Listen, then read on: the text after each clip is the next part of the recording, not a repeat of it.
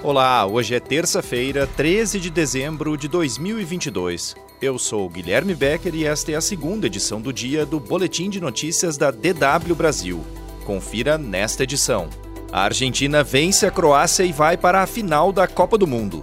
Parlamento Europeu remove vice-presidente acusada de corrupção. União Europeia exige Estado de Direito e congela verbas da Hungria.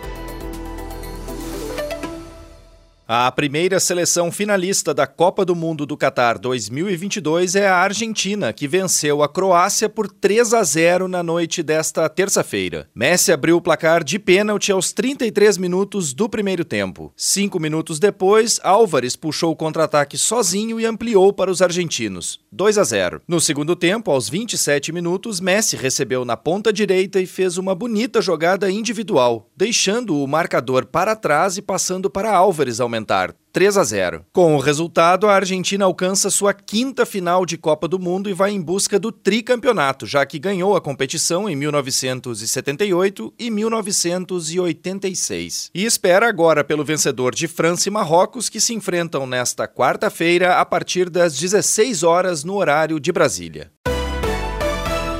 O secretário de Segurança Pública do Distrito Federal, Júlio Danilo, disse que a pasta fará um trabalho de identificação dos envolvidos nos atos de vandalismo que ocorreram nesta segunda-feira em Brasília. A violência começou depois que o Supremo Tribunal Federal decretou a prisão do líder indígena José Acácio Chavante, de 42 anos, que é apoiador do presidente Jair Bolsonaro. Em decorrência disso, apoiadores de Bolsonaro tentaram invadir a sede da Polícia Federal, em Brasília. Além disso, eles destruíram vários carros e queimaram ônibus em vias públicas. O episódio ocorreu poucas horas depois que o presidente eleito Luiz Inácio Lula da Silva e o vice Geraldo Alckmin foram diplomados para tomar posse em 1 de janeiro. A diplomação no Tribunal Superior Eleitoral encerrou oficialmente o processo eleitoral. Lula, por sinal, criticou os atos de vandalismo e disse que Bolsonaro incentiva, abre aspas, atividades fascistas, fecha aspas.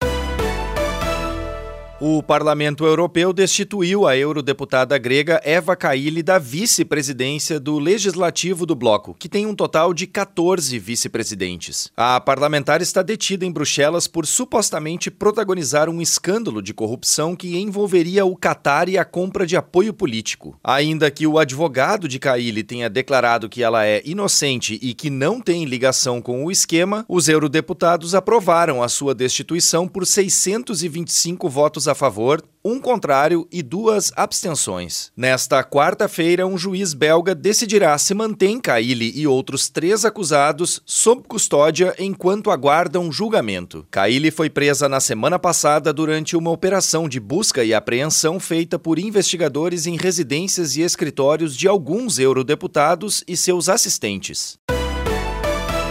A maioria dos Estados-membros da União Europeia concordou em congelar em torno de 6 bilhões e 300 milhões de euros de fundos do orçamento do bloco que seriam repassados à Hungria. A decisão é inédita e foi adotada em meio a preocupações pela não adesão do país ao Estado de Direito, segundo informações do Conselho da União Europeia. O valor acordado ficou 1 bilhão e 200 milhões de euros abaixo do corte inicialmente proposto pela Comissão Europeia, que é o braço executivo do bloco. Em Bruxelas, há a suspeita de que os fundos da União Europeia destinados à Hungria não estariam sendo utilizados adequadamente, devido a medidas insuficientes de combate à corrupção. Para ter acesso à verba, a Hungria deverá honrar um total de 27 condições associadas ao combate à corrupção, além de garantir a independência do judiciário.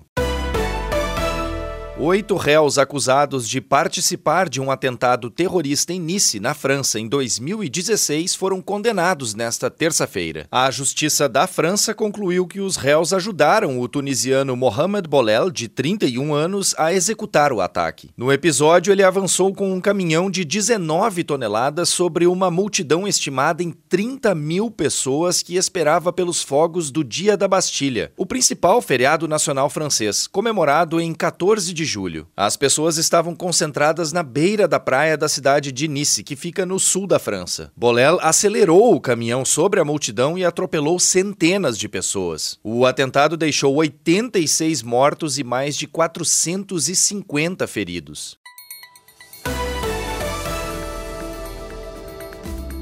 Mais notícias você encontra no nosso site. Acesse dw.com/brasil.